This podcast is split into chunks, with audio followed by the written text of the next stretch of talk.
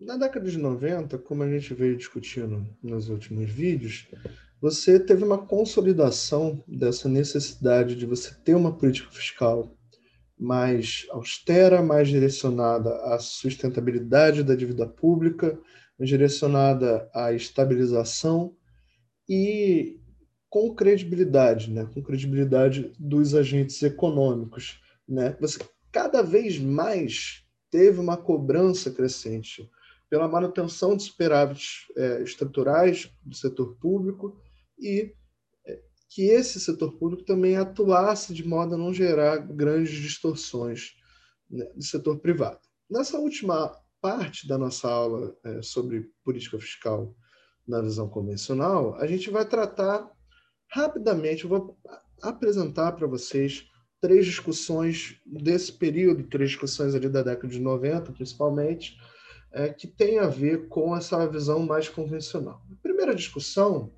é se é como, na verdade, essa obtenção de um ajustes estruturais fiscais ou de superávites estruturais fiscais, é, como que isso poderia impactar de fato as possibilidades de renda e de emprego das economias. Né? Se a gente fosse voltasse lá atrás, rebominasse toda a fita do que a gente vê até agora e fosse lá na síntese não clássica, ou na visão keynesiana bastarda, entre aspas, né, é, a gente veria que, bom, se você faz uma política fiscal contracionista, o resultado vai ser uma contração do produto, uma contração do nível de emprego.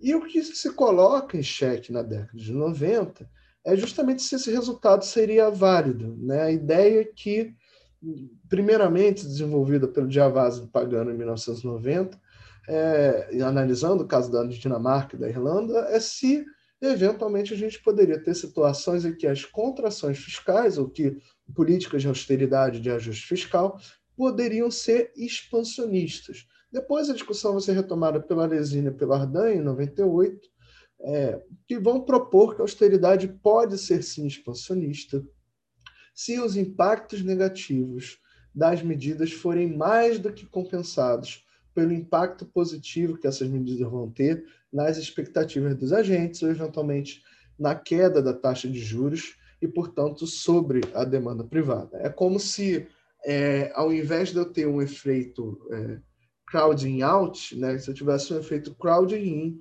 a partir de uma contração fiscal. Esse efeito já existe né, na, no modelo SLM, mas o ponto aqui é que quando a gente incorpora as expectativas racionais, quando a gente incorpora essa nova forma de olhar a macroeconomia, os autores vão propor que uma contração fiscal pode ter um impacto tão positivo nas expectativas dos agentes em relação à trajetória fiscal, em relação à trajetória da dívida pública, que isso pode, inclusive, vir a levar uma queda da taxa de juros, e essa queda na taxa de juros tenderia a estimular o consumo privado, estimular o investimento privado. Né? A ideia é que essa redução substantiva no gasto alteraria as expectativas a respeito da tributação e dos gastos públicos, fazendo com que esses mecanismos operassem. E aí entra toda uma discussão é, de como que seria feita essa austeridade, se é, pela, pela via da redução dos gastos, pela via do aumento dos impostos e por aí vai.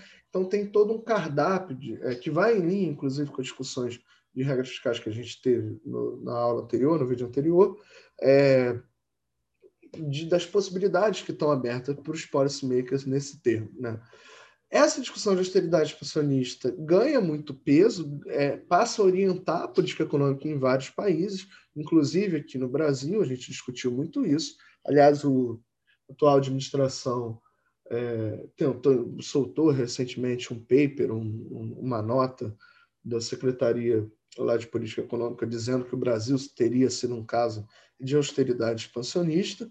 É, eu não sei que expansão que, que o, a Secretaria de Política Econômica encontrou, mas ela, de fato, foi uma visão necessária. A gente sempre tratou, né, por exemplo, quando a gente estava discutindo teto de gastos, a gente tratou a, a ideia da possibilidade de um teto de gastos como uma necessidade para o país voltar a crescer. Então, a austeridade gerada ali seria a condição fundamental para o Brasil poder retomar uma trajetória de crescimento.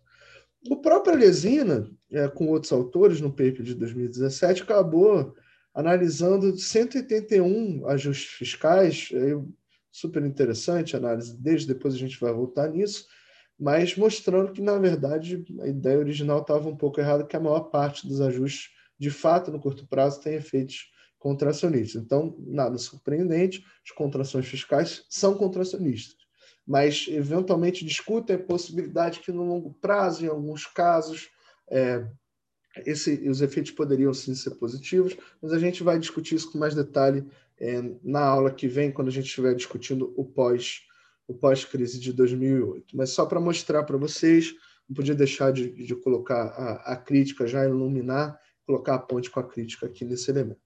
O segundo elemento que vem da discussão da década de 90 tem a ver com a dominância monetária e a dominância fiscal, que vai ter a ver com a é, interação entre política monetária e política fiscal. Né? Uma situação de dominância monetária é aquela em que a gente tem um Banco Central que é independente, né, sem influência do governo, que vai controlar a inflação. Para controlar a inflação, ele vai fazer o que tiver que fazer. E, fazendo o que tiver que fazer, ele vai acabar definindo os valores da senhoriagem que são compatíveis com a estabilidade de preço. Aí vocês vão me perguntar, que diabo é isso de senhoriagem? É, senhoriagem a gente pode entender como se fosse um imposto inflacionário. Né? O fato de que é, o governo vai acabar arrecadando no período T e não vai estar sujeito à, corrosão da inflação, como a nossa, é, como a nossa renda está sujeita.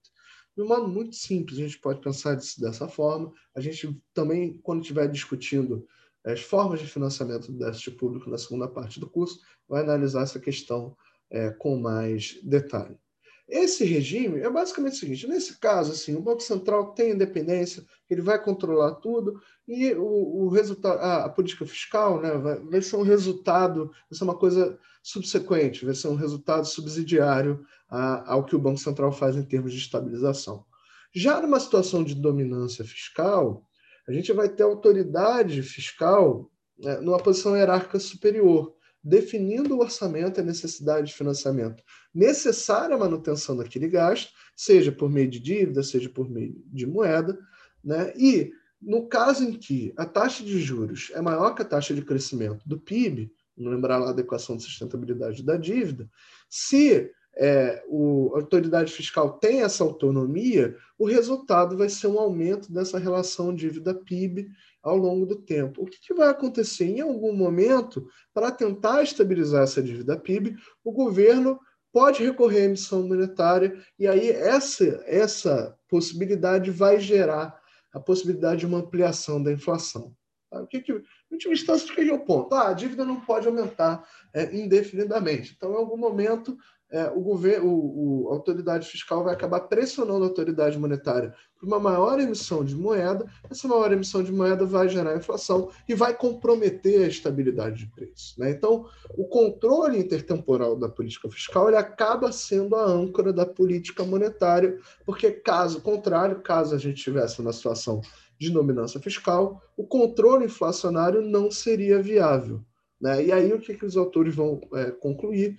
Vão que um Banco Central independente que aplique uma política monetária conservadora teria como consequência né, a imposição de uma maior disciplina fiscal. E daí que entra a necessidade de mudanças institucionais que assegure que uma situação de dominância fiscal não seja verificada na prática.